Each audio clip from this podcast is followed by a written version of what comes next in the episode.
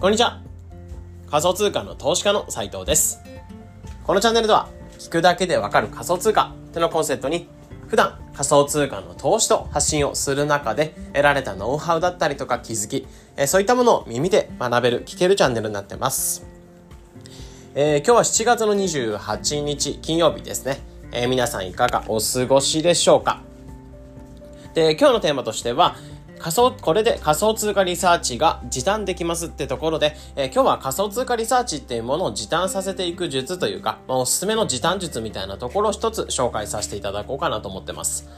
うん。まあこれ聞いて皆さんとかは多分仮想通貨に興味があって調べていたりとか、えー、情報発信っていうものを見てる、まあいろんな方の情報発信を見てる中で僕の発信とかもまあ聞いてくださってるかなというふうに思うんですよね。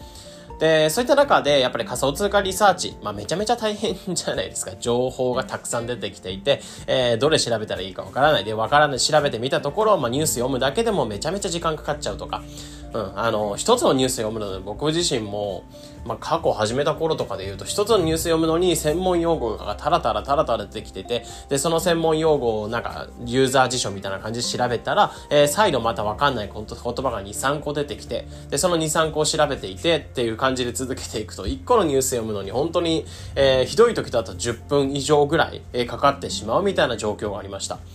で、そこが終わってきて、まあ今、仮想通貨触って2年くらいかな。間もなく2年くらいになってくるんですけど、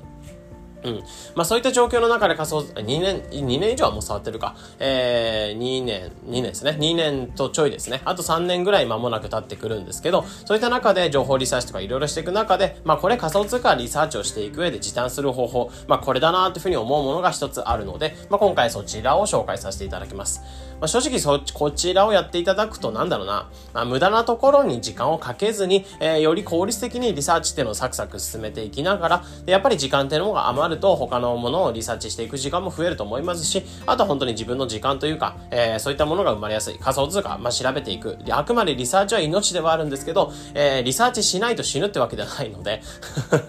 うん。まあ、そこの余った時間っていうのを有意義に使えるような、まあ、生活の中で有意義に使える時間が増えていくっていうといいのかなと思うので、でえー、今回に関してはそういった部分では紹介させていただきます。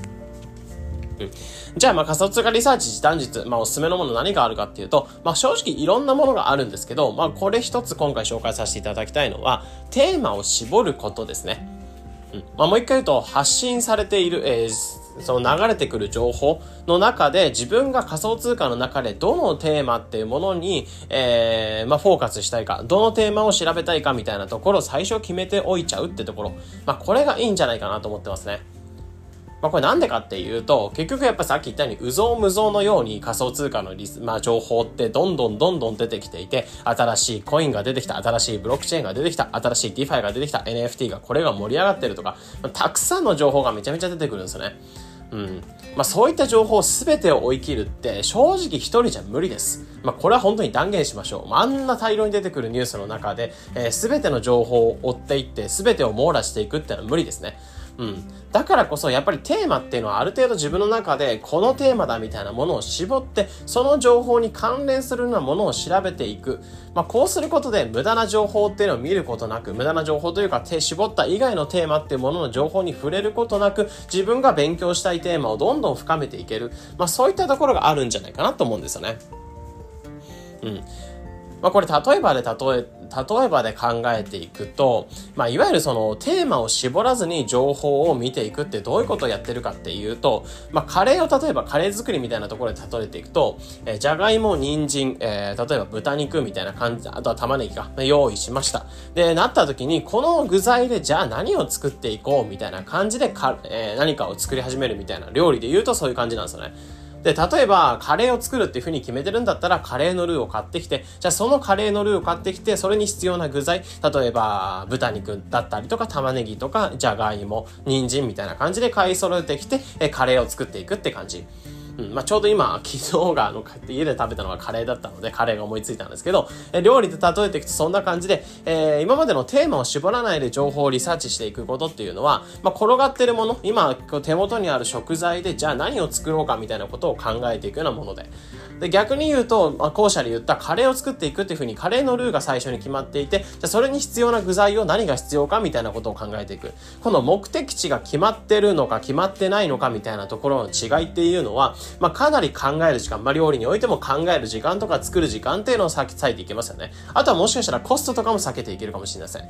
うん。まあ、例えばさっき言ったカレーのルーがない状態で、じゃがいも、人参、えー、例えばじゃがいも、人参、豚肉、あとは玉ねぎみたいな感じで用意されてる時に、じゃあ玉ねぎとお肉で、じゃあ野菜みたいの買ってきて、野菜セットみたいの買ってきて、野菜炒めして、で、人参と、あとはじゃがいもとかだったら、なんかちょっとポトフみたいなスープにするために、にえー、ウインナーを買ってきて、えー、じゃあそれで料理をするみたいな感じ。で、そしたら2つ、2品でき、まあ、2品できるじゃないですか。なんですけど、これってまあ時間がかかる。時間もかかるし、ウインナーとか、プラスアルファの食材を買ってくる必要があったんですよね。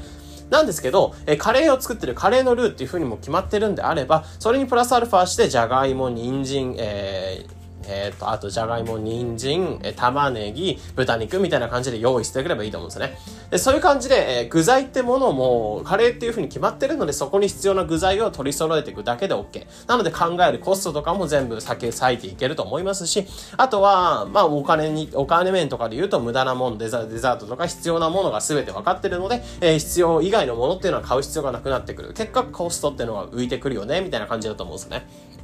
うん。まあ、こんな感じで仮想通貨とかにおいても、最初にテーマをある程度絞っていく自分の中でえー、まあ、調べたいテーマっていうのを絞っていって、そこに必要な情報、必要なニュースっていうのは何なのかみたいなところでピンを止めておいて調べていく。まあ、そうすることで必要な情報だけ集まっていって自分のリサーチっていうのをどんどん効率化していける。まあ、無駄な情報とかを見ることなくリサーチを効率化していけるんじゃないかなっていうふうに思うんですよね。